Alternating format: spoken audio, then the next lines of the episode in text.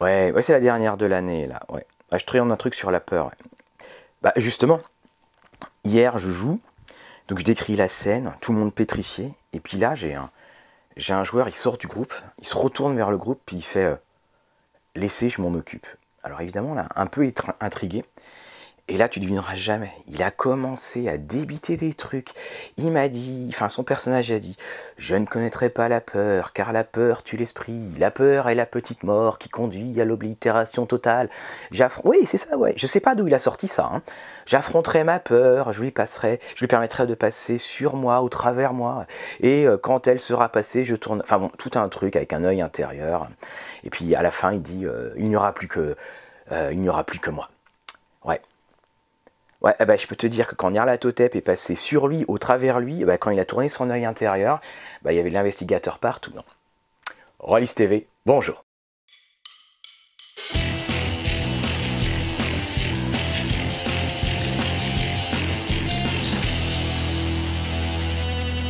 Bon, évidemment, vous l'aurez remarqué, c'est un peu Frank Herbert. Hein, on n'allait pas vous faire la sempiternelle citation euh, de Lovecraft sur la peur. Bonjour à nouveau et bienvenue dans ce conseil OMJ sur la peur dans le jeu de rôle, faire peur à vos joueurs. Un sujet qui est en fait très vaste, un sujet qui a été également euh, couvert à nombreuses reprises, et un sujet qui euh, peut produire parmi les plus grands souvenirs de jeux de rôle. La première chose, vous l'entendez, ma voix est attaquée par une bronchite aiguë, hein, je m'en excuse. Et oui, voilà, c'est la fin de l'année, hein, je tourne euh, cela, nous sommes fin décembre, on a notre live du, du 20 ce soir, donc vous avez la date. Et c'est un sujet qui me tenait à cœur. Aussi également, je salue mes joueurs après une partie à l'ambiance horrifique particulièrement réussie des deux côtés. Je le dis régulièrement, le jeu de rôle c'est une histoire d'émotion. Le jeu de rôle c'est rire, c'est être ému, c'est avoir peur, c'est être exalté. Et dans la catégorie avoir peur, il faut en fait atteindre un, savant équilibre, qui est d'ailleurs très fragile, pour réussir à faire une vraie peur. En effet, chaque personne vis-à-vis de la peur peut réagir différemment, mais la chose est que lorsque vous êtes autour d'une table et que vous êtes vraiment saisi par la peur, si bien l'équilibre ne se fait pas, au contraire d'un livre que vous pouvez refermer, d'un film que vous pouvez arrêter, eh bien en partie on peut se sentir parfois un petit peu euh, gêné, déboussolé, voire même perturbé. Je voudrais aborder cela avant de rentrer euh, dans mon propos. Nous, sommes ici dans un cadre où on veut faire peur, mais en aucun cas dans un cas où on veut faire trop peur. Si vous vous rendez compte que certaines de vos joueuses ou certains de vos joueurs sont gênés, eh bien à ce moment-là, il est temps de mettre la pédale douce. Pourquoi? Parce que s'ils sont gênés, c'est parce que déjà vous avez réussi à leur faire peur, donc ça ne sert à rien d'en rajouter euh, une couche supplémentaire. Et puis surtout, eh bien, euh, si vous continuez à aller encore plus loin, encore plus fort, alors que vous sentez qu'il y a un, vrai malaise, posez-vous très sincèrement une question sur euh, les raisons que vous avez à vouloir faire du jeu de rôle et à vouloir être maître de jeu. Le jeu de rôle, c'est du plaisir autour de la table des deux côtés du paravent, c'est en aucun cas une séance de sadisme. Nous allons parler donc de la peur en général, des différents genres, nous allons parler des préparations en amont, et puis comment la jouer de manière la plus efficace possible en partie. Il existe de nombreuses définitions euh, de la peur, mais il y en a une sur laquelle euh, je vais euh, fonder un petit peu cette vidéo, c'est celle de Clive Barker, qui disait qu'en fait la peur était tout simplement quand on perdait le contrôle. Et effectivement, lorsqu'on se rend compte que l'on perd le contrôle, c'est là où eh bien, on fait, comme tout le monde, on fait un sauf qui peut. Également, Stephen King, quant à lui, euh, sépare dans son excellent euh, Anatomie de l'horreur hein, qu'on a, déjà présenté, euh, sépare en fait la peur ou l'horreur en trois niveaux. Eh bien, la première sera tout simplement le gore. Donc ça fait surtout appel à, tout ce qui va être très anatomique. Clive Barker l'aime beaucoup. Il va y avoir l'horreur. L'horreur, c'est le très classique Walking Dead, des zombies, des événements qui sont vraiment horrifiques. Et puis il va y avoir la terreur.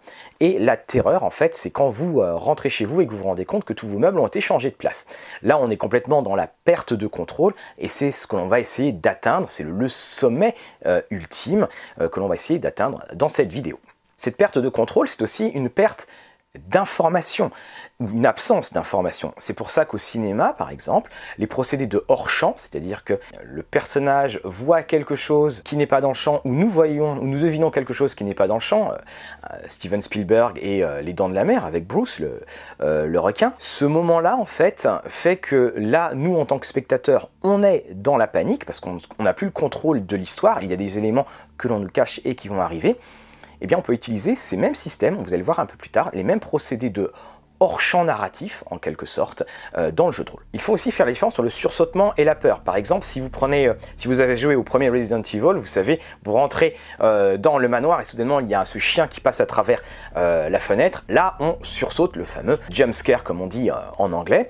Et il y a également donc la peur qui, qui s'insinue dans toute l'histoire. Ça pourrait être dans des ambiances, comme notamment Silent Hill. À ce propos, tout ce qui va être le, jump scare, qui est sur en fait des euh, différences d'attention où on amène l'attention quelque part pour aller sur autre chose, eh bien on peut la faire dans le jeu de rôle. Hein. Vous tapez sur la table, vous haussez la voix. Il est à noter aussi que ce fameux jumpscare a un autre nom, c'est le Luton Effect, le bus Luton. C'est tiré du film Cat People, où en fait euh, la personne marchait dans la rue, excusez-moi, ma bronchite réattaque. La personne en fait euh, marchait dans la rue avec euh, uniquement le son de ses talons que l'on pouvait entendre. Et puis à un moment, alors qu'elle est distraite, un bus arrive, évidemment, amenant la surprise. Je vous mets le lien et la vidéo dans l'article. On peut aussi utiliser des procédés littéraires pour instiller la peur. Et un des plus connus, c'est euh, la prolepse, ou le foreshadowing en anglais, euh, c'est-à-dire qu'en fait, vous donnez un élément de ce qui va se passer après. Stephen King l'utilise très régulièrement. Vous savez, c'est la fameuse phrase, par exemple, il ne le savait pas, mais plus jamais, il n'allait se revoir. C'est ces phrases-là en fait qui donnent tout de suite le ton et on sait que quelque chose va se passer, mais là encore une fois, on ne sait pas comment ni quand. On le retrouve aussi en jeu de rôle, notamment dans la mini-campagne euh, Reign of Terror de l'appel de Cthulhu de Mark Morrison, où en fait la première scène, c'est un joueur, on ne sait pas lequel, mais c'est un joueur qui est sur l'échafaud et qui va être guillotiné. Il est très difficile de faire peur sur une base régulière, car comme pour tout, en fait, les joueurs vont s'habituer, ils vont s'habituer à vos techniques, ils peuvent même aussi s'habituer à, vos histoires ou à vos ressorts dramatiques. Par exemple, si vous jouez très régulièrement à l'appel de Cthulhu, ben en fait, la peur, n'est plus vraiment là, c'est une sorte de frisson, et on remarquera que de toute façon, comme la peur est liée en fait à l'ignorance que l'on peut avoir, la fameuse perte de contrôle, eh bien, des joueurs chevronnés vont pas forcément avoir peur des créatures qu'ils voient, mais ils vont surtout avoir peur des caractéristiques de ces créatures, sachant très bien euh, ce qui peut leur arriver s'ils font une petite erreur, et c'est pour ça qu'ils rangent d'ailleurs leurs armes à feu. C'est pour ça qu'il faut savoir en fait varier la manière dont les joueurs auront peur et on se rend compte en fait qu'on peut se faire peur sur différents degrés, qu'on peut faire peur également de différentes manières. Par exemple, la première peur en partie que l'on peut avoir, bah, c'est tout simplement de faire des jets de dés devant le paravent, comme ça tout le monde peut le voir.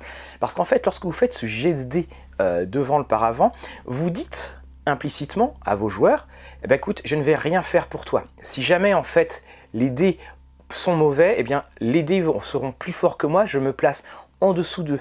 Tandis qu'on le sait très bien, lorsqu'on lance le dé derrière le paravent, on ne fait pas que du bruit, on peut aussi quelque peu modifier les résultats quand euh, ceux-ci euh, sont euh, trop désavantageux pour les joueurs vous allez lancer le dé. Et même le mieux, c'est parfois si c'est des jets individuels, faites chaque jet individuel devant euh, chaque joueur. Il y aura une espèce de silence religieux et des ouf euh, lorsque le résultat euh, sera là pour le coup en leur faveur. Ça, ce sont des petits éléments qui amènent une tension autour de la table et cette tension pourra se transformer là en peur beaucoup plus durable. Vous avez aussi bien entendu la musique. Alors, il y a deux types de musique. On va d'ailleurs faire une vidéo sur les musiques.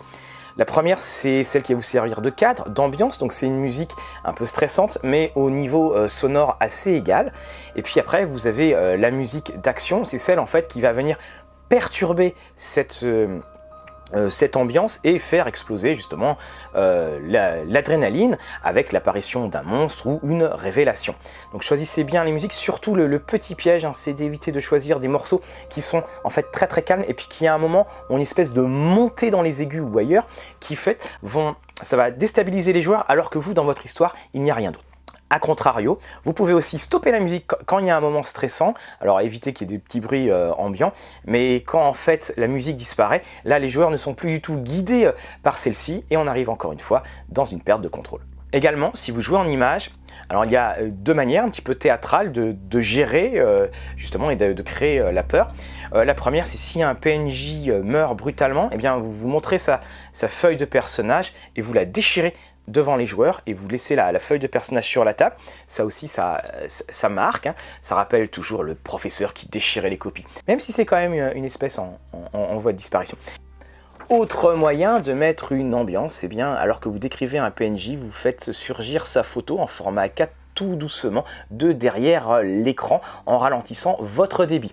Là aussi, je vous le dis, effet garanti. On arrive à un des éléments clés de vos descriptions, c'est le débit. Il faut savoir en fait ralentir votre débit, trouver des mots qui sont précis et ces mots-là qui vont en fait constituer et aider à conceptualiser la scène dans vos joueurs, ce sont les mots auxquels les joueurs vont s'accrocher et plus votre débit se ralentit, plus ils vont être dans l'attente de ce qui va se passer et plus évidemment la perte de contrôle là aussi va commencer à arriver. Il faut préparer ces scènes clés pour un effet maximal. Rien n'est pire par exemple d'arrêter une description parce que vous n'avez pas le bon mot. Rien n'est pire de faire une très très vilaine faute de liaison, une mal à propos, qui là va casser complètement euh, l'effet dramatique que vous voulez donner. Ou aussi, euh, bien, euh, rien n'est pire d'utiliser un mot à la place d'un autre, faire un lapsus, bref, tout ce qui va faire sortir les joueurs de la scène. C'est pour ça, n'hésitez pas à répéter. Et puis la cerise sur le gâteau, eh bien, c'est de répéter pour que vous soyez synchronisé avec la musique que vous utilisez. La description de votre scène se doit d'être précise avec le plus de détails possible, parce que cela évitera aussi aux joueurs de poser des questions sur votre description pour revenir dessus, ce qui va faire tomber là aussi votre effet de suspense. Également, s'il y a des jets de dés euh, qui sont dans cette scène et que votre joueur est là, ah, j'arrive pas à trouver compétence ou c'est laquelle ou qu'est-ce qu'il faut que je fasse, vous coupez court à tout cela parce que ça c'est euh, du bavardage inutile. Vous lui demandez tout simplement de jeter les dés parce que déjà si vous faites très très bas ou très très haut, vous avez une idée de savoir si c'est un échec ou une, euh, une réussite et puis ça évite que la tension eh bien, ne s'effrite parce pour des simples raisons comptables. Tout comme votre description, s'il y a un plan, donnez le plan le plus précis possible pour que les joueurs puissent tout de suite imaginer leur réaction, pour imaginer ce qu'ils peuvent faire face au, conflit euh, qui est imminent, et que là aussi, ça ne soit pas des Ah, mais est-ce qu'il y a ceci ou est-ce qu'il y a cela? Donnez absolument tout aux joueurs, donnez-lui l'impression d'avoir le contrôle et vous jetez à l'intérieur un élément qui fait que justement il perd ce contrôle. Ça c'est une méthode de Stephen King, on décrit très très bien l'environnement, on décrit très très bien leur personnage et puis justement on met l'élément perturbateur à l'intérieur, on secoue et à la fin tout le monde court partout. D'autre part, il faut que vous soyez totalement impassible lorsque vous décrivez les scènes. Ce n'est plus le maître de jeu, là vous êtes un narrateur total. Si des joueurs, et ça ça arrive régulièrement, font la bonne petite blague pour euh, ruiner un, effet, vous répondez, mais un masque impassible, parce que là le joueur va comprendre que euh, c'est pas le moment de faire ça et qu'on est rentré dans une autre phase de la partie. Et puis aussi, c'est que ça montre que ne peuvent pas chercher de l'aide de votre part. Tout comme lorsque vous lancez les dés, euh, et que vous vous mettez sous l'histoire, eh bien, en étant complètement impassible, ça montre que là, on est dans un endroit où il n'y a aucune issue, il n'y aura pas d'aide de la part du maître de jeu. La seule chose qui va compter, ça sera la réaction du joueur. J'ajoute également, pour revenir à l'aspect un petit peu euh, théâtral, à la suite d'une discussion qu'on avait eue sur euh, l'écran des masques du Naratotep nouvelle édition qui peut-être ne verra euh, jamais le jour. C'est un écran qui est euh, très sombre, très très très glauque. Et en fait, on, a vu une discussion parce que pour ma part, je trouvais qu'il représentait pas vraiment euh, l'ambiance des masques. Et il avait été suggéré par Grégory Priva dans cette conversation, eh bien d'avoir un écran neutre, un écran très classique, l'écran avec lequel vous jouez tout le temps, et que lorsque les événements deviennent bien plus tendus, vous soulevez cet écran, révélant derrière un second écran, un écran au thème beaucoup plus sombre, noir et tranché. Là aussi, c'est une autre indication avec votre débit, avec votre visage impassible, que euh, les choses ne vont pas forcément se passer très bien et qu'on va bien mériter son week-end. Alors je vous expliquer euh, tout à l'heure, et là vous n'avez pas idée, mais entre chaque couple je suis en train de mourir à cause de Matou. Euh, également je vous parlais tout à l'heure du système du hors-champ narratif. Ce système de hors-champ peut être très intéressant et très utile, notamment avec des joueurs qui sont peut-être un peu sensibles, avec des joueurs qui se sentent un peu euh, mal à l'aise dans euh, la situation, ce qui permet en fait de vivre la situation en ayant peur, mais euh, également en restant dans les limites du supportable et de l'acceptable pour eux. Il y a deux manières de l'utiliser. la première manière, c'est votre joueur ou votre joueuse euh, vous parle, elle vous dit bon, qu'est-ce qu'il se passe? Eh bien, en fait, quand vous répondez, vous ne répondez pas à la joueuse, vous répondez aux autres joueurs. Par exemple, vous êtes dans une petite maison hantée, hein, bien entendu, sinon c'est pas drôle, et vous avez une de vos joueuses, Anna, qui ouvre une porte. Et là, en fait, au lieu de répondre à Anna et lui décrire ce qui se passe, vous décrivez aux autres joueurs, et Anna est présente et entend tout, vous décrivez aux autres joueurs ce qui se passe. Vous voyez alors une forme gigantesque qui semble se détacher de l'obscurité. Et dans ce hors-champ, en quelque sorte, elle n'est plus concernée par la description alors que c'est elle qui fait l'action, elle se voit en fait, elle aussi, comme étant submergée par cette ombre. Et aussi, alors que vous faites la description, la joueuse en même temps va commencer à penser à toutes les possibilités euh, de réaction face à cette révélation. Vous pouvez aussi euh, l'utiliser euh, si eh bien, un des personnages doit passer de vie à trépas. Et là, vous dites aux autres joueurs, soudainement, vous voyez Anna qui est emportée par les ténèbres dans un hurlement horrible, ne laissant aucun doute quant à l'issue finale. Ça permet là aussi de pas, euh, parce que hein, on, fera un, dossier hein, sur la mort des personnages. Ça permet aussi hein, quand on annonce que son personnage est mort, ça permet euh, d'absorber euh, quelque peu le choc. Vous pouvez aussi utiliser le double regard, c'est-à-dire que là vous, allez parler à Anna, c'est-à-dire que quand Anna ouvre la porte, eh bien vous lui décrivez la réaction des autres joueurs. Là aussi, on se retrouve dans une sorte d'inversion. Par exemple, eh bien, quand Anna ouvre cette porte, vous dites, eh bien, tu te retournes et tu vois en fait les yeux écarquillés de terreur euh, de tes compagnons qui commencent à reculer que fais-tu? Voilà, c'est toujours un petit moment euh, bien jouissif et le fameux que fais-tu? Là aussi, hein, donc dans ce fameux que fais-tu, eh bien, si vous devez imposer un choix rapidement avec vos doigts, faites un compte à rebours 5, 4, 3, 2, 1. Ah mon dieu, il existe tant de choses et tant de moyens pour torturer nos joueurs préférés et adorés. Également, vous pouvez utiliser le système des euh, euh, petit papier parce que là aussi ça permet euh, de jouer sur eh bien, le regard des autres. Lorsqu'un joueur vous dit qu'il fait euh, quelque chose, vous écrivez sur le papier il s'agit tu viens de voir un homme passer mais aucun de tes compagnons semble ne l'avoir remarqué. C'est-à-dire vous lui tendez la feuille et très souvent en fait quand on tend le petit mot, tous les joueurs vont regarder le joueur qui lit le petit mot et puis le joueur va faire comme cela. Et là vous savez aussi que vous avez marqué un point. Il faut savoir en fait utiliser toutes les translations qui existent autour d'une table, pour reprendre un petit terme à The Strange, à savoir la translation qu'il va y avoir, le mouvement entre vous et un joueur en particulier, vous et le groupe de joueurs, et également tous les mouvements qui vont se situer à l'intérieur même de ce groupe. Le pouvoir des mots est le pouvoir le plus puissant qui existe. C'est pour ça, c'est, alors ça c'est le niveau euh, ultime, dans votre description ou lorsqu'en fait les personnages trouvent un document ou un journal, euh, d'utiliser euh, des mots qui vont avoir soit un double sens, qui peuvent être interprétés de plusieurs manières, soit aussi des mots qui renvoient très régulièrement au, même domaine sémantique, que ce soit alors l'horreur, la malédiction, en fait en rapport avec, avec le thème horrifique de la partie. Quand vous réussissez en fait à faire cela, tout en fait, vous emmène hein, et emmène les joueurs vers un certain type de peur, alors que finalement, il ne s'agit tout simplement que d'une simple feuille de papier et un simple texte. Évidemment, euh, tous ces conseils ne sont pas à utiliser en même temps dans la même partie, ça ferait un petit peu euh, euh, feu d'artifice. Il faut savoir en fait en utiliser régulièrement. Il faut savoir également alterner et puis aussi au fur et à mesure vous allez vous rendre compte, vous rendre compte dans votre pratique qu'ils vont évoluer et vous allez aussi vous adapter en fonction de votre public.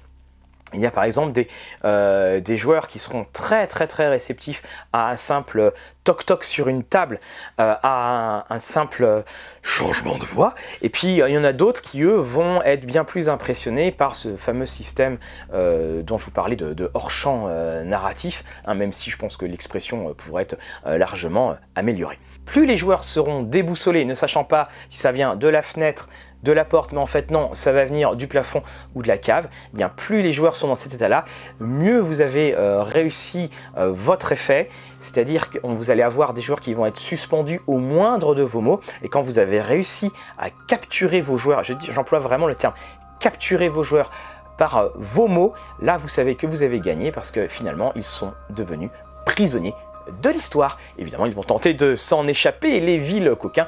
Mais à la fin de la partie, il y aura ce petit silence. Et puis, cette petite phrase qui fait tellement plaisir au maître de jeu. Ouf, qu'est-ce qu'on a eu peur. Voilà, j'espère que cette chronique vous aura plu. Je vous lis tout de suite, il n'y aura pas de bêtisier parce que ça a été un enfer à tourner à cause de ma voix. Dites-vous qu'à chaque fois qu'il y a une coupure quasiment, c'est parce que j'ai été pris euh, d'une quinte de tout. Si en France tout se finit en chanson, dans Rollis TV, ça se finit en bibliographie avec trois bouquins. Alors le premier, j'en avais déjà parlé, c'est l'indispensable Anatomie euh, de l'horreur, nouvelle édition. C'est euh, aux éditions Albin Michel. Danse macabre hein, en, anglais. Stephen King en fait eh bien parle euh, de l'horreur dans toutes ses formes, euh, l'évolution de l'horreur dans la société américaine, et puis il s'arrête aussi sur des romans, sur des films. Il a donc à l'intérieur toutes les cordes pour euh, tout maîtriser, c'est un, vrai délice, même si vous en fait vous ne connaissez pas forcément les livres dont il parle et les films dont, dont il parle, vous avez là bien tout ce qu'il faut pour faire peur, avec aussi également une très très belle approche et une très très belle réflexion sur pourquoi faire peur, pourquoi vouloir avoir peur également. Les deux autres bouquins dont je vais vous parler euh, sont en anglais. Alors ça, c'est l'encyclopédie de l'horreur de Clive Barker, donc illustré euh, par euh, Monsieur Barker lui-même. Alors c'est une elle a, elle a 20 ans. J'ai pas encore vérifié sur les internets où est-ce qu'elle pouvait se trouver, mais on va parler aussi bien des tueurs en série que des loups-garous, que des vampires. Bref, on a tous les éléments caractéristiques et c'est intéressant aussi, eh bien, parce qu'encore une fois, je le dis, la peur vient de la surprise et de ce qu'on ne contrôle pas. Ça permet aussi d'amener des variations très intéressante sur ces euh, différents euh, types de monstres, de, monstres qui pourront là aussi eh bien, déstabiliser vos joueurs. Enfin, un de mes chouchous, euh, American Gothic, c'est six décennies d'horreur classique au cinéma. Là, vous allez retrouver eh bien, le grand James Whale, le réalisateur de Frankenstein. Vous allez retrouver Bella Lugosi, vous allez retrouver Lon Chaney. On va couvrir en fait six décennies de films d'horreur. Alors avec les histoires derrière les histoires, avec justement également les différents euh, procédés qui sont euh, utilisés. Bien sûr, on parlera de euh, Cat People que je vous ai mentionné. C'est une vraie plongée dans les racines d'un genre qui est absolument passionnante. Je vous mets également en lien le superbe documentaire de Mark Gatiss qui avait été diffusé euh, par la BBC sur tout simplement l'histoire de l'horreur. Dedans, en fait, il retourne sur les lieux de tournage. Il va même euh, interroger la fille de euh, Boris Karloff, donc la créature de, Frankenstein. C'est là aussi, alors vous allez voir dedans l'effet Newton avec le bus. Vous avez toute cette évolution. C'est un excellent compagnon d'ailleurs de, euh, ce bouquin ou, vice-versa. Vous avez en fait toute l'évolution euh, d'un genre et là aussi vous pouvez piocher de très très nombreuses idées euh, pour animer vos parties. Et pour terminer, vous avez vu les livres ont disparu derrière moi. quelques livres en français. je vous présente tout d'abord eh bien, Maison hantée de Shirley Jackson. Alors Maison hantée, le titre en anglais c'est The Haunting of Hill House. Donc c'est la série Netflix que je ne peux que vous conseiller sauf peut-être le dernier épisode, euh, et qui va en fait, alors qui est complètement euh, différent évidemment du, bouquin, la série, euh, mais en fait il y a énormément de clins d'œil, notamment le, psychiatre dans la série, c'est un des, un des protagonistes principaux, le nom en tout cas, hein, de Haunting of Hill House, et donc dans la série, le livre The Haunting of Hill House existe, mais tout a été, tout a été changé. Ce livre de 250 pages est plus qu'à recommander. Alors oubliez hein, qu'encore une fois la série, vous y retrouverez des, quelques ponts, ils seront très rares. Mais surtout, c'est qu'en fait, l'horreur qui est décrite, la peur qui s'installe, c'est une peur qui est euh, très ambivalente parce que il y a des événements, mais à chaque fois, on pourrait se dire ah ouais, mais peut-être qu'en fait, c'est quelque chose qui s'est vraiment passé, qu'on n'est pas du tout dans le fantastique. Et justement, c'est là aussi le paradoxe, c'est que le fantastique, c'est le vrai fantastique, c'est quand on ne sait pas. Et donc Shirley Jackson euh, maîtrise parfaitement ce domaine-là. Alors une autre maison hantée dans une couverture, d'accord, je le concède, qui a un petit peu vieilli, une édition qui a vieilli. Euh, donc c'est Richard Matheson, donc Je suis une légende, L'homme qui rétrécit, euh, la plupart des grands épisodes de la quatrième dimension. Euh, bien là aussi, hein, c'est dans la maison des damnés, voilà, des personnes qui vont rentrer dans une maison et ils vont arriver, il va leur arriver plein de trucs. Et là aussi, je peux vous garantir que quand vous allez ouvrir la porte avec les, avec les personnages, bah, vous allez tourner les pages très très très lentement pour ne pas être surpris par ce qui va se passer après. Donc La Maison des damnés, Richard Matheson, je ne sais pas si c'est encore réédité, euh, vous pouvez tenter euh, les internets euh, pour le trouver. Pour terminer, je fais un prix de gros, je vous présente Ramsey Campbell, Ramsey Campbell, qui est un énorme écrivain justement d'horreur britannique, enfin anglais, de Liverpool, et qui n'est plus du tout édité en français, et ça c'est un vrai scandale quand on voit les daubes qui sortent à côté de cela. C'est un, il est, aussi quelqu'un qui a beaucoup écrit euh, pour euh, justement le euh, l'univers Lovecraftien, hein, la vallée de Severn notamment, et puis tout ce qui est qui a mis le mythe dans dans la perfide Albion. Et le style de Ramsey Campbell, c'est un style qui est là aussi, c'est vous êtes dans le quotidien le plus absolu vous êtes dans une lecture de tous les jours et puis il y a ces éléments qui vont commencer à vous faire passer euh, de l'autre côté euh, du miroir. C'est très bien écrit, c'est une très belle prose. Et puis là, il y a des titres La poupée qui dévora sa mère, La lune affamée. Le Parasite. Alors je fais juste un petit zoom sur Images anciennes, qui est un des, meilleurs de Campbell. C'est l'histoire en fait. Eh bien, il y a eu un, film maudit, hein, d'où le titre Images anciennes. C'est un film avec Bella Lugosi et Boris Karloff qui a été tourné en Angleterre. Et en fait, le tournage était tellement abominable qu'on n'a plus aucune trace de ce film c'est un thème qui va reprendre The Green of the Dark avec un acteur du, euh, euh, du muet euh, cette fois. Et en fait, la personnage principale eh bien, va aller retourner sur les traces eh bien, de ce film, de ce tournage sur Redfield. Alors c'est un, bouquin vraiment magnifique. Il est desservi par une catastrophique quatrième de couverture parce que la quatrième de couverture ne résume pas le, le bouquin et donne juste un, un, extrait de un extrait d'une des scènes d'horreur. Donc il y a, voilà, on ne peut pas deviner à quel point le bouquin est superbe en lisant cette quatrième de couverture. Voilà, j'ai survécu à, cette à ce dernier tournage vidéo de 2018 et j'en suis bien content. Je ne sais pas combien de temps fera la, vidéo, mais pour vous dire, je, dois être à 60 minutes de tournage tellement j'ai dû euh, m'interrompre. Voilà, c'est ça, euh, de vouloir euh, faire partager une passion. Et puis j'espère surtout eh bien, que, au-delà de ces considérations de santé, que vous avez apprécié les conseils qui ont pu vous être donnés. Bien entendu, n'hésitez pas à mettre vos retours d'expérience, de mettre également les petits conseils les, expériences que vous avez pu avoir à faire peur euh, à vos joueurs, à instaurer un climat euh, de peur euh, autour de la table qui évidemment disparaît une fois que euh, la partie s'est achevée, bien entendu. Mais voilà, si vous avez des petits conseils en plus, des petites modifications et tout cela, n'hésitez pas. Voilà, je vous dis à très très bientôt pour un nouveau conseil OMJ. Le prochain devrait être sur donc les, les mondes apocalyptiques. Il y en aura un également sur reprendre le jeu, le jeu de rôle quand on a plus de 35 ans. Voilà, là ça sera plus un, ça sera très sérieux, mais ça sera aussi pas mal de clins d'œil. En attendant, je vous souhaite un excellent euh, début euh, d'année 2019 euh, et je vous dis à très bientôt. N'oubliez pas de partager, liker et tiper.